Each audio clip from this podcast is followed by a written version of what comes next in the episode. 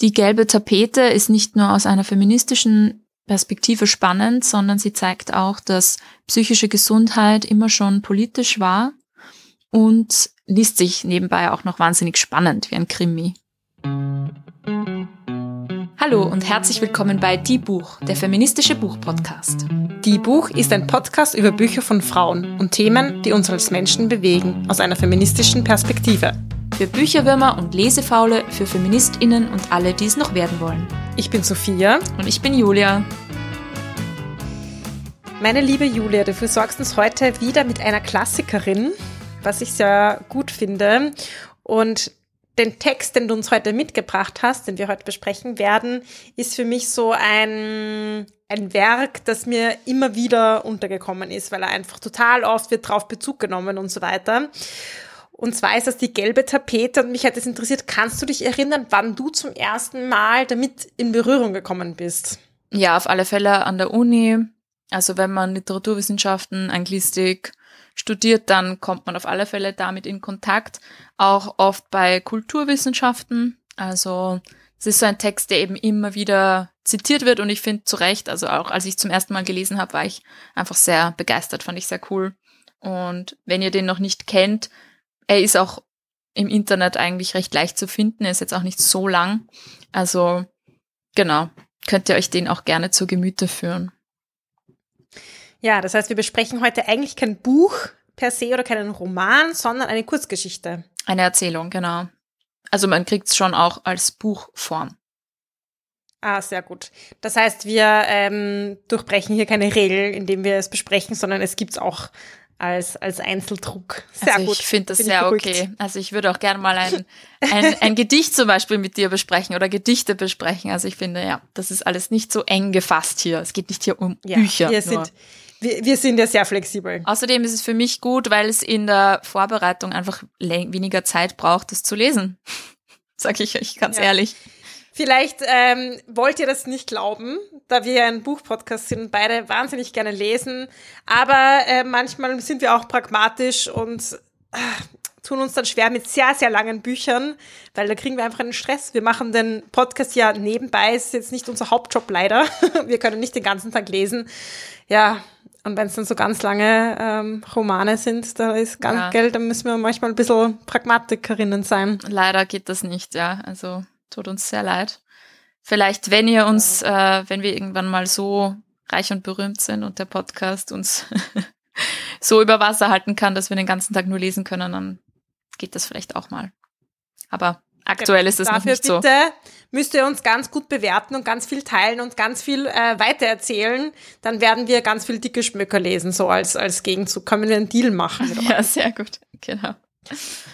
Ja, genau. Ja, soweit der Blick hinter die Kulissen, aber wir blicken heute nicht nur hinter die Kulissen, sondern hinter die Tapete, liebe Julia. Oh mein Gott, ja, wir blicken tatsächlich hinter die Tapete und besprechen eben eine Klassikerin der feministischen und US-amerikanischen Literatur, Die gelbe Tapete von Charlotte Perkins Gilman, The Yellow Wallpaper. Und darin geht's um die psychische Gesundheit von Frauen und auch den Umgang damit, vor allem im 19. Jahrhundert. Das zieht sich aber bis heute weiter. Wir haben ja auch in einer Folge, wo wir live auf der Buch Wien waren, mit Beatrice Frasel über dieses Thema gesprochen. Da haben wir ihr Buch Patriarchale Belastungsstörung besprochen und da geht es eben auch ganz stark darum, dass psychische Gesundheit auch politisch ist und das sieht man in diesem Text auch sehr gut. Mhm. Ja, also hier wirklich ein, einer der Texte, der das sehr schön aufdröselt und darstellt, Genau. Finde ich. Genau. Ich starte mal ganz kurz mit einer kleinen biografischen Einleitung, weil auch die Biografie der Autorin sehr oft als Anlass oder Inspiration für diese Geschichte gelesen wurde und glaube ich auch zu Recht. Charlotte Perkins Gilman hat gelebt von 1860 bis 1935, wie gesagt in den USA. Und ein recht einschneidendes Erlebnis in ihrem Leben war die Geburt ihrer ersten Tochter. Sie war verheiratet und hat nach der Geburt eine, wie wir heute vielleicht sagen würden, postpartale Depression bekommen. Und darauf bezieht sich auch ihre Erzählung, die gelbe Tapete. Es geht darin um eine Frau, die in Form von Tagebucheinträgen zu uns spricht. Sie selbst befindet sich in dem Dachboden oder zumindest in einem Raum im oberen Geschoss eines alten Landhauses, das gemietet wurde für eine dreimonatige Zeit, um dieser Frau gesundheitlich weiterzuhelfen. Sie selbst fühlt sich nicht wohl.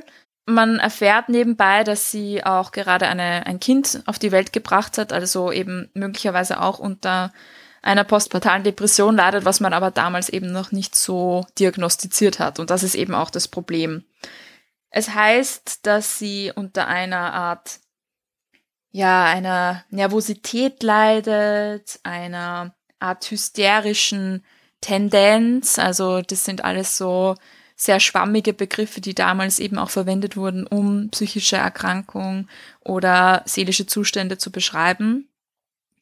Und ähnlich schwammig wie die Diagnosen waren, waren auch die Behandlungsformen ziemlich unnötig. Es wird ihr nämlich zum Beispiel eine Liegekur verordnet. Das war eine Heilbehandlung, bei der man den Menschen eigentlich gesagt hat, sie sollen im Prinzip nur sich hinlegen und sich nicht irgendwie geistig betätigen, so wenig Anregung wie möglich und auch ziemlich spannend, ein so häusliches Leben wie möglich zu führen. Also der Arzt von mhm. Charlotte Perkins Gilman hat ja auch gesagt, sie soll ihr Kind zum Beispiel die ganze Zeit bei sich haben, ganz häuslich leben, am besten nicht arbeiten, sich am besten irgendwie nur hinlegen den ganzen Tag und dann wird es ihr besser gehen. Ja, wie man. Super, klingt sehr, sehr heilsam. ja, ja, das ist jetzt auch, auch Ironie, gell? Genau. Also, das hilft der Protagonistin nicht und das hat auch Charlotte Perkins Gilman nicht geholfen wie ihr euch vorstellen könnt. Die Protagonistin schreibt in der Geschichte, dass sie eigentlich gerne schreiben möchte, also sie schreibt in ihr Tagebuch, dass ihr Mann, der auch ihr Arzt ist, ihr das allerdings verbietet und deswegen tut sie das im Geheimen. Er verbietet ihr das eben nicht, weil er nicht will, dass sie schreibt, sondern weil er eben glaubt, dass sie das zu sehr aufregt und dass sie das daran hindert, gesund zu werden. Sie hat also relativ wenig zu tun und das Einzige, was sie unter anderem zu tun hat, ist diesen Raum zu betrachten und eben auch zu beschreiben. Es gibt darin ein Bett, es gibt eine sehr hässliche gelbe Tapete und es gibt auch Gitter vor dem Fenster. Also das sollte uns schon mal Aufschluss geben darüber, was da eigentlich passiert. Sie betrachtet eben diese Tapete, die so ein hässliches Muster hat und beginnt dann hinter diesem Muster eine weibliche Figur zu erkennen, die sich dahinter bewegt. Sie verheimlicht diese Entdeckung vor ihrem Mann auch und vor dieser Haushälterin, die sich auch um ihr Kind kümmert und glaubt eben da etwas zu entdeckt zu haben. Und sie beginnt sich dann auch so langsam mit dieser Frau zu identifizieren. Also diese Idee, diese Frau ist auch gefangen irgendwie hinter der Tapete, genauso wie sie in diesem Raum gefangen ist. Ich werde jetzt einige Exkurse noch machen und euch den Schluss ganz am Ende spoilern. Jetzt noch nicht, keine Sorge, ich gebe auch dann nochmal eine Spoiler- Warnung raus, also für alle, die das gerne noch lesen möchten. Aber was ich sehr, sehr spannend finde, schon in dem, was ich jetzt besprochen habe, ist einerseits diese Gegenüberstellung von dem männlichen und rationalen versus dem scheinbar irrationalen und weiblichen, also die Protagonistin versus ihren Mann. Und das ist ja so eine sehr klassische, unter Anführungszeichen, Gegenüberstellung, die sehr oft gemacht wird. In der Geschichte wird die aber eben auch ganz oft hinterfragt. Also der, ihr Mann sagt ihr zwar immer, schau, ich bin ja Arzt, ich kenne mich aus, ich weiß, wie es dir tatsächlich geht. Sie spürt aber und sie weiß aber, dass er sie gar nicht versteht und dass er nicht weiß, was ihr tatsächlich fehlt und dass ihr auch seine Ratschläge eigentlich nichts helfen. Also es wird eigentlich auch diese Autorität des Mannes ziemlich hinterfragt und auch mhm. dekonstruiert bis zu einem gewissen Grad. Ja, das ist ja auch interessant quasi, dass im Mann diese zwei Figuren zusammenkommen. Also einerseits der Ehemann in dieser Zeit ja nochmal quasi hierarchisch höher gestellt und das zweite die Autorität, er als Arzt, der weiß, was besser ist. Und dann kommen natürlich diese zwei, dieses, diese zwei Figuren zusammen in einer Person und das gibt äh, nochmal mehr Machtgefälle. Ja, sie schreibt, glaube ich, auch, dass ihr Bruder auch Arzt ist und dass der genau dasselbe sagt. Also ja. Und als jemand, der auch Ärzte in der Familie hat, ist das für mich jetzt nicht so verwunderlich, aber ja. Ähm, genau, auf alle Fälle, da kommen diese zwei Autoritätsfiguren zusammen. Und er ist jetzt nicht eine per se sehr negative Figur. Er ist auch sehr liebevoll zu ihr. Er möchte auch wirklich, dass es ihr besser geht. Er ist auch bis zum gewissen Grad sehr unterstützend, so wie er das eben am besten kann. Ja, man darf da jetzt, glaube ich, auch niemanden verteufeln. Die Medizin und auch die Psychiatrie oder so waren halt eben auch zu der Zeit noch nicht so ausgebildet. Man hat da sicher nicht versucht, irgendjemandem was Böses zu tun, sondern man hat auch versucht, den Leuten zu helfen. Man wusste es halt nicht besser. Man hat aber auch sehr herablassend mit den Frauen und den Patientinnen geredet. Und das ist eben, glaube ich, das Problem, dass man nicht zuhört, was diese Frau sagt und was sie will. Da gibt es ganz viele Situationen in der Erzählung, wo sie eben zu ihm geht und sagt, kann ich nicht zu meinen Freunden sozusagen mal die besuchen gehen und das würde mir helfen. Und er sagt, nein, das ist, das regt dich viel zu sehr auf. Äh, du musst dich beruhigen, du musst dich hinlegen und er sie dann wirklich wie so ein Kind in ihr Bett trägt und dann ihr vorliest, bis sie einschläft und so. Also er ist schon liebevoll und kümmert sich um sie, aber er hört ihr halt nicht zu und gasleitet sie im Prinzip sehr und behandelt sie halt wie ein Kind und das funktioniert halt leider auch nicht so gut. Was ich eben auch spannend finde, ist, dass er sie unter anderem als hysterisch beschreibt und Hysterie ist ja etwas, was eine sehr spannende Geschichte hat. Ich habe kurz schon erwähnt, das Buch von Beatrice Frasel, Patriarchale Belastungsstörung, wo sie auch eben drüber schreibt aus so einer kulturwissenschaftlichen Perspektive, wie Hysterie einen sehr, sehr großen Einfluss auch auf die Psychiatrie und die Entwicklung der Psychiatrie eingenommen hat und dass das sehr, sehr eng mit Vorstellungen von Weiblichkeit verknüpft ist. Und nicht nur Vorstellungen von Weiblichkeit, sondern auch mit dem weiblichen Körper. Also ich weiß nicht, ob du zum Beispiel, du hast ja das Buch auch gelesen, erinnerst du dich, worauf sich das Wort Hysterie tatsächlich bezieht? Also, du meinst jetzt das Buch von Beatrice Frasel? Ja, aber ich meine das, das Wort Hysterie, also woher das kommt. Ja, ja. Ja, das ist von, ähm, hat was mit dem Begriff Gebärmutter zu tun, glaube ich, wenn ich mich recht erinnere. Genau, also ist ja genau. schon im, im Wort quasi verknüpft mit einem Körperteil von Frauen, was ja auch irgendwie ja, schon sehr viel aussagt, finde ich. Also es gibt ja immer diese Diagnosen, oder, die so sehr stark mit Weiblichkeit, ich weiß nicht, ob es das für Männer ein Äquivalent auch gibt, verbunden sind, aber bei Hysterie ist es, ist es glaube ich, das, das Paradebeispiel unter Anführungszeichen. Genau, also die Vorstellungen von Hysterie gehen zurück bis auf die Antike und das Wort Hysterie geht auf Hystera, altgriechisch Gebärmutter, zurück. Und tatsächlich gab es in der Antike schon die Vorstellung, dass die Gebärmutter ein Organ ist, das viele Probleme verursacht. Ja? Also eine sehr, sehr äh, ja, sorry, also witzige Vorstellung war, dass die Gebärmutter als Organ durch den Körper wandert und dann Probleme verursacht, weil sie nicht mit Spermien gefüllt ist. Also sie möchte praktisch gerne Kinder gebären und wenn sie keine Spermien zur Verfügung hat, dann kann sie auch unter anderem ins Gehirn wandern und sich dort festbeißen. Und das führt dann zu oh Anfällen. Oh also, auch so eine lustige Vorstellung oder alleine die Größe stelle ich mir vor. Die Gebärmutter, die durch den Körper wandert und dann ins, also es Ja, wie, wie wandert sie denn? Also ja, gut, ich glaube, ja, wir müssen uns ja. nicht überlegen, wie das physiologisch möglich wäre, aber ich finde auch das sehr, sehr spannend und zeigt eben auch die ja. tiefe Abwertung alles Weiblichen, oder? Und des weiblichen Körpers und die Vorstellung, dass etwas, was eben den weiblichen Körper zutiefst ausmacht, eigentlich das, das Grundproblem ist, oder? Und auch mhm. eben psychische Auswirkungen hat. Ja, und auch die Idee, dass die Gebärmutter auf der Suche nach Spermien ist, ja, klar. ist irgendwie extrem männliche Perspektive.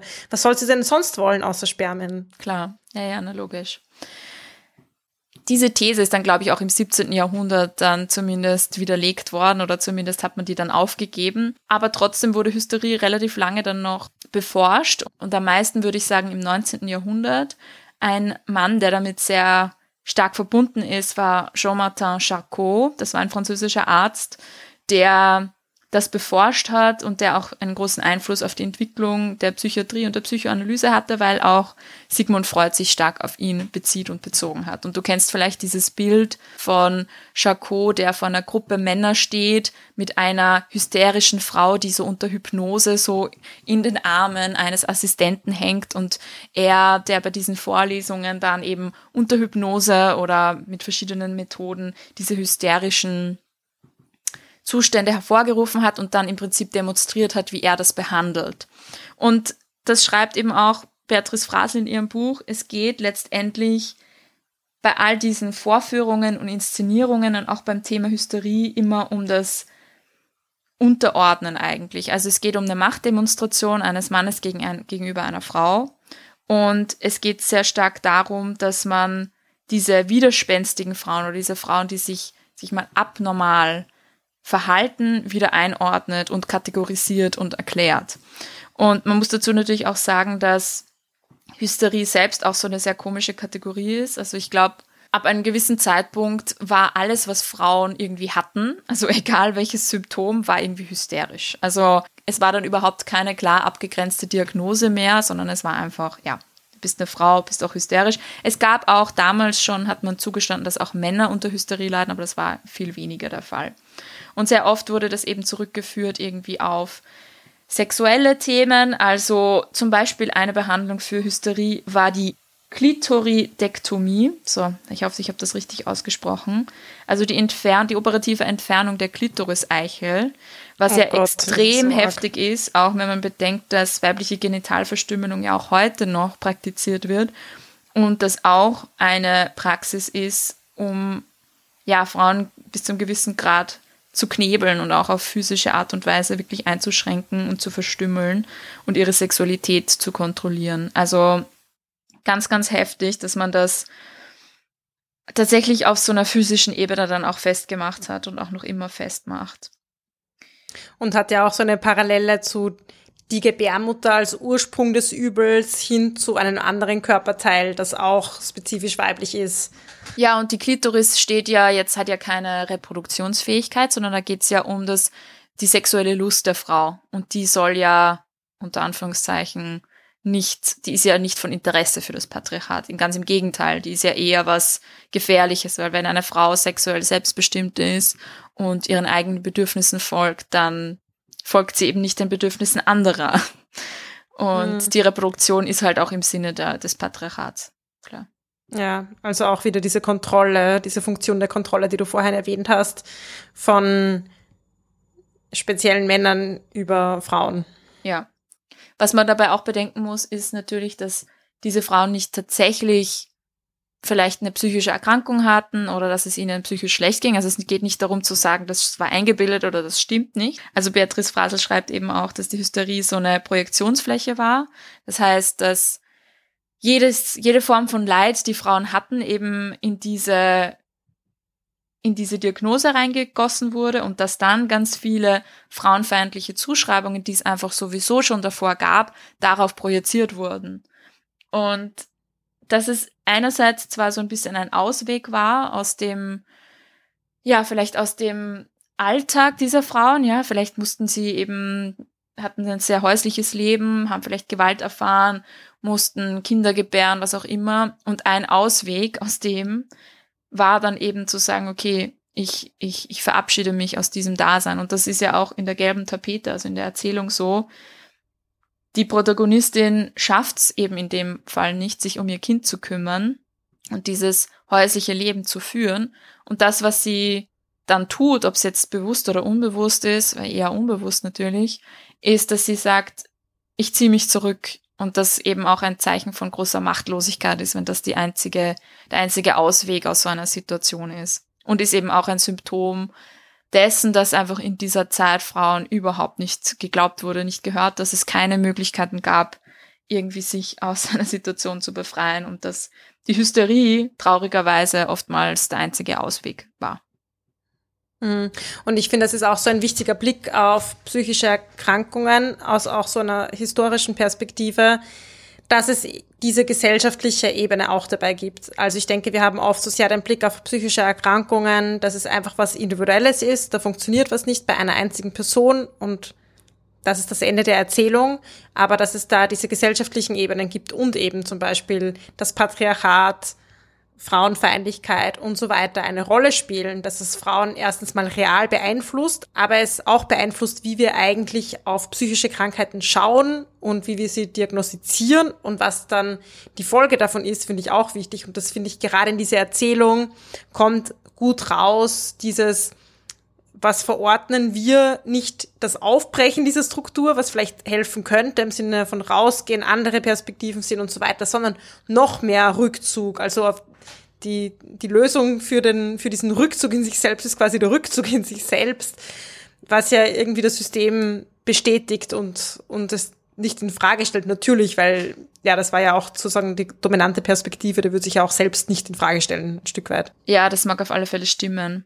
In Bezug jetzt noch auf die literaturwissenschaftliche Perspektive auf diese Geschichte finde ich noch einen Verweis ganz spannend, und zwar das Buch The Mad Woman in the Attic von Sandra Gilbert und Susan Guber. Das war ein bahnbrechendes Werk der feministischen Literaturwissenschaft aus den 1970ern, ist auch vielfach kritisiert worden und gilt auch bis zum gewissen Grad als überholt. Gleichzeitig war es aber trotzdem sehr, sehr wichtig und sie haben unter anderem diese Figur der Mad Woman in the Attic, also dieser verrückten Frau im Dachboden beschrieben. Und zwar haben sie sich viktorianische Literatur aus England angeschaut, aus einer feministischen Perspektive und haben eben diese Figur herausgearbeitet. Sie beziehen sich bei dem Titel auf ein weiteres Werk, und zwar Jane Eyre, was wir noch nicht besprochen haben.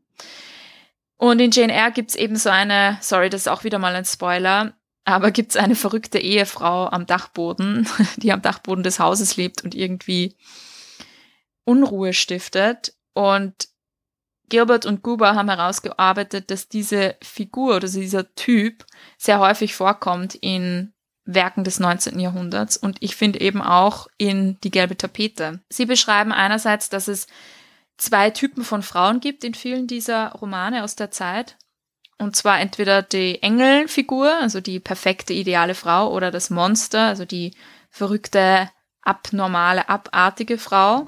Und dass sich diese verrückte Frau oftmals eben so als wütende, gefährliche, entfesselte Figur darstellt, die eben da am Dachboden des Hauses wohnt. Auch spannend, sie ist sozusagen schon im Haus, ist aber aus diesen eigentlich repräsentativen und häuslichen, also wohnlichen Räumen verbannt in einen Randbereich des Hauses und stiftet dort eben Unruhe. Und das die Idee mehr oder weniger oder ihr Argument ist, dass diese Figur aus seinem großen Ärger und Frust über das Patriarchat und die patriarchalen Zustände und eben die fehlenden Möglichkeiten für Frauen herausgeboren wurde und dass diese Mad Woman eigentlich ein Symbol dafür ist, dass ja Frauen einfach so wenige Orte haben, wo sie hingehen können, wenn sie nicht unbedingt sich dem Patriarchat unterordnen wollen. Und ich finde es auch ganz mhm. spannend, Sie sagen, dass es, dass diese Mad Woman in the Attic so Teil einer weiblichen Schreibtradition ist, also dass sich die wirklich durch die Romane und auch durch die Jahrhunderte zieht. Und da zeigt sich eben auch, ja, wir haben schon eine Schreibtradition, auf die wir uns beziehen können. Ja, danke für diesen literaturwissenschaftlichen Exkurs, liebe Julia. Ich finde es auch spannend, diese ganzen Querverweise zu verschiedenen Werken und dann so ein bisschen die Struktur dahinter zu erkennen. Und du kannst da ja auf ganz viele, ganz viel Wissen zurückgreifen. Ugh, cringe. Äh, ja, am Schluss will ich euch noch einen Spoiler geben jetzt für die Geschichte der gelben Tapete. Also für alle, die es noch lesen wollen. Bye bye, bis zum nächsten Mal. Und für alle anderen bleibt dran. Ihr könnt die Geschichte trotzdem lesen. Ich finde sie trotzdem super spannend und ich lese sie auch gerne immer wieder. Und zwar, wie ihr euch vielleicht schon gedacht habt, kommt dann im Laufe der Geschichte heraus, dass wir eigentlich einer unzuverlässigen Erzählerin gefolgt sind. Das heißt, eine Erzählerin, die ja, sich selbst eigentlich nicht so wirklich kennt und uns vor allem auch ein bisschen hinters Licht geführt hat. Und zwar ist sie natürlich selbst die Person, die die Kratzer an der Wand verursacht hat, die die Gitterstäbe braucht und die die Tapete von der Wand reißt, weil sie nämlich tatsächlich leider unter Anführungszeichen verrückt wird. Und sie identifiziert sich dann dermaßen mit dieser Frau hinter der Tapete, dass sie selbst glaubt, diese Frau zu sein und eben ausbrechen muss. Die Frau hinter der Tapete und die Protagonistin verschmelzen am Schluss. Für Charlotte Perkins Gilman ging es selber ein bisschen besser aus. Sie hat ihren ersten Mann tatsächlich dann verlassen und hat sich scheiden lassen von ihm, was ja zu der Zeit nicht so einfach war, ist mit ihrer Tochter weggezogen nach Kalifornien und hat dann dort auch viele feministische Kämpfe aufgenommen. Sie hat eben viel geschrieben, hat sich auch zum Beispiel fürs Frauenwahlrecht eingesetzt. Ein Buch, das ich von ihr noch gelesen habe, war Herland, und also ja, wie Her und Land. Und das war eine feministische Utopie, auch ganz spannend und irgendwie interessant, aber natürlich auch, ja, aus der Zeit. Also ist jetzt keine ideale feministische Utopie, wie wir uns das vielleicht heute da vorstellen würden, sondern eben ja sehr in seiner Zeit ver verankert. Und man muss auch sagen, und da muss man auch sehr, sehr kritisch sein, Charlotte Perkins Gilman selbst hat sich oft sehr rassistisch geäußert. Also sie war eine ziemliche Rassistin und auch Anhängerin der Idee der Eugenik, also unter Anführungszeichen der Rassenhygiene. Sie dachte zum Beispiel, dass die Bevölkerung Amerikas durch die Einwanderung verschiedener Menschen verunreinigt wurde. Also ganz äh, problematische Ansichten, Ganz die sie hatte. Sorte. Genau. Und sie hat dann, sie hat später in ihrem Leben dann ihren Cousin geheiratet. Interessanterweise hat ähm, da auch scheinbar ihre Liebe gefunden, wurde dann allerdings nach dem Tod ihres Mannes auch selbst mit Krebs diagnostiziert und weil sie anscheinend auch Unterstützerin der Euthanasie war, hat sie sich dann selbst das Leben genommen, anstatt sozusagen dem Krebs sich, ja, sich dem Krebs zu ergeben. Also auch eine sehr eigenartige, teils sehr, sehr problematische Frau sicherlich. Und ja, auf alle Fälle eine Biografie, die in der Zeit auch sehr unüblich war. Kann man, glaube ich, Mhm. sagen. Und auch wichtig finde ich, diese verschiedenen Aspekte ihres äh, Lebens und auch der Ideologie dahinter zu kennen, weil ja, dieses Werk wird ja doch sehr oft zitiert, angeführt, ist nach wie vor ein wichtiges Werk und dennoch auch die Hintergründe der Autorin zu kennen, finde ich sehr wichtig. Ja, auf alle Fälle. Also ich finde auch, dass es jetzt kein Grund ist, sie gar nicht mehr zu besprechen oder sie nicht mehr einzuordnen oder sie nicht mehr als Klassikerin zu lesen, aber eben auch, weil sie nicht mehr zu lesen bedeuten würde, auch eben diese problematischen Aspekte nicht mehr zu besprechen. Und gerade auch, um darauf aufmerksam zu machen und um da im Gespräch zu bleiben drin, finde ich es wichtig, dass man da weiter drüber redet und sie auch weiterhin bespricht und eben auch kritisch bespricht. Mhm, ja. Dann haben wir das ja auch als Klassikerin besprochen und dann würde ich vielleicht noch sagen, warum ich finde, dass es eine Klassikerin sein sollte, oder? Unbedingt. Ich warte schon drauf. Ich wollte gerade diese Frage stellen. Ja, ich bin machst das schon selber sehr gut. Meine Aufzeichnungen sind heute recht strukturiert, das liegt vielleicht daran. ähm, ja, ich denke, dass es einerseits als Klassikerin gilt, weil es eben recht relevante Themen bespricht, die zwar vielleicht jetzt nicht mehr bezogen auf die Hysterie, aber doch viele Aspekte beinhaltet, die wir auch heute noch kennen. Also ob es jetzt Gaslighting ist oder eben dieser Umgang mit psychischer Gesundheit, psychische Gesundheit als politisch. Ich glaube, da sind sehr viele Aspekte drinnen, die wir heute auch noch kennen. Es hat auch damals natürlich eine wichtige Rolle gespielt. Sie hat zum Beispiel die Erzählung, die gelbe Tapete dann auch an ihren ehemaligen Arzt geschickt, der ihr auch eine Liegekur verordnet hat und hat ihm, hat ihm im Prinzip dadurch gesagt, schau, deine, deine Behandlung war ziemlich doof, hat mir gar nicht geholfen, übrigens. Also sie hat da auch versucht, ähm, sozusagen gegen diese Therapie irgendwie vorzugehen. Ich finde eben auch wichtig, dass man sagt, es gibt eine weibliche Schreibtradition und viele dieser Themen, Figuren und so weiter finden sich auch in späteren Werken, weil wir eben wie wir schon oft gesagt haben, dadurch, dass Frauen einfach so oft und so lange nicht besprochen wurden, entsteht manchmal so der Eindruck, als gäbe es keine weiblichen Schreibtraditionen, aber die gibt es eben sehr wohl und das ist ein Beispiel dafür. Und ich finde auch, dass es so ein eigentlich recht guter Text wäre, um den zum Beispiel im Englischunterricht oder so zu besprechen, eben auch mit den problematischen Aspekten und auch in Bezug aufs Heute. Aber er liest sich recht gut, er ist super spannend, er ist auch wie so ein bisschen, ja, man hat so ein bisschen das Gefühl, einem Krimi zu folgen, weil man als Leserin oder Leser natürlich herausfinden will, ja, was steckt jetzt da wirklich dahinter? Ist sie tatsächlich irgendwie verrückt oder nicht? Und man liest zwischen den Zeilen, genauso wie sie zwischen die Muster der Tapete schaut. Also ich finde das auch so als Text und, und zum Analysieren, Interpretieren auch ganz cool eigentlich. Ja, danke fürs Aufbereiten. Äh, Danke. Muss ich jetzt auf den Tisch klopfen? So wie auf der Uni, ja. Ja, genau. Na, aber danke fürs Aufdröseln, weil ich habe das ja selber auch gelesen und ich habe es. Ah, Ich kann mich ich nicht gar mehr erinnern, wann das. Ja, ja, ja. Ob ich das. Ich, wir haben es sicher auch auf der Uni besprochen. Aber ich weiß jetzt auch gar nicht mehr, wann ich das erste Mal damit in Berührung gekommen bin, aber ich denke eben auch auf der Uni. Und es war jetzt nochmal eine gute Auffrischung, weil so genau hatte ich es nicht im Kopf oder beziehungsweise wieder vergessen.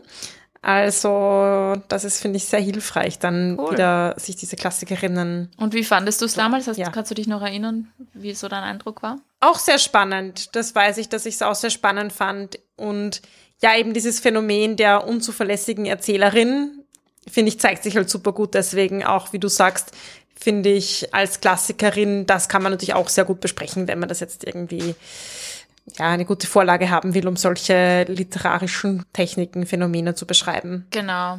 Also vielleicht nur ganz kurz zur Erklärung. Unzuverlässige Erzähler sind genau das, was es eigentlich schon wörtlich bedeutet. Und zwar sind das ErzählerInnen in Geschichten oder Büchern, denen wir eben nicht so ganz trauen können, die uns also auf falsche Fährten führen, die uns manipulieren, die vielleicht auch selbst das Beschriebene nicht so ganz ähm, richtig darstellen und das ist eben auch zum Lesen super spannend. Also ich glaube, es gibt ja auch so Geschichten, keine Ahnung, wo wir dem Mörder folgen als Erzähler oder so und erst am Schluss herausfinden, dass der Erzähler eigentlich der Mörder war. Also das wäre so ein gutes Beispiel dafür, wie unzuverlässige Erzähler funktionieren. Und ja, ich mag das auch sehr gern. Ich finde das super spannend. Ich fühle mich da wie so Detektivin.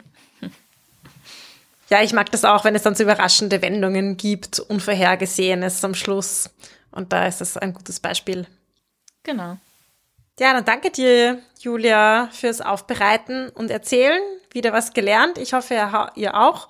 Und ja, gebt uns Bescheid, was ihr von unserer Klassikerinnenreihe hört. Da haben wir nämlich schon einiges in petto. Ihr findet das auch überall, wo ihr eure Podcast hört. Und wenn ihr euch besonders für Klassikerinnen interessiert, dann hört doch auch mal in unsere anderen Folgen rein. Genau, da gibt es schon einiges. Ich glaube, Frankenstein, Jane Austen, was haben wir noch besprochen? Orlando. Orlando von Virginia Woolf. Ja, wir sind ziemlich anglistik-lastig leider. Ja, da arbeiten wir noch daran, versprochen. Aber wir haben schon einiges andere in petto. Wir bemühen uns. Wenn ihr Tipps und Empfehlungen habt, dann schickt uns alles an plaudern.diebuch.at. Das war Die Buch, der feministische Buchpodcast. Ihr könnt unsere neuen Folgen jede zweite Woche auf unserer Website www.diebuch.at finden oder in eurer Podcast-App. Folgt uns außerdem gerne auf Instagram, Facebook und Twitter. Wir freuen uns immer über euer Feedback sowie angeregte Diskussionen. Schreibt uns dafür einfach eine E-Mail an plaudern.at oder kontaktiert uns via Social Media. Ein großer Dank gilt zum Schluss noch der Zirkusband, die uns ihre tolle Musik zur Verfügung stellt.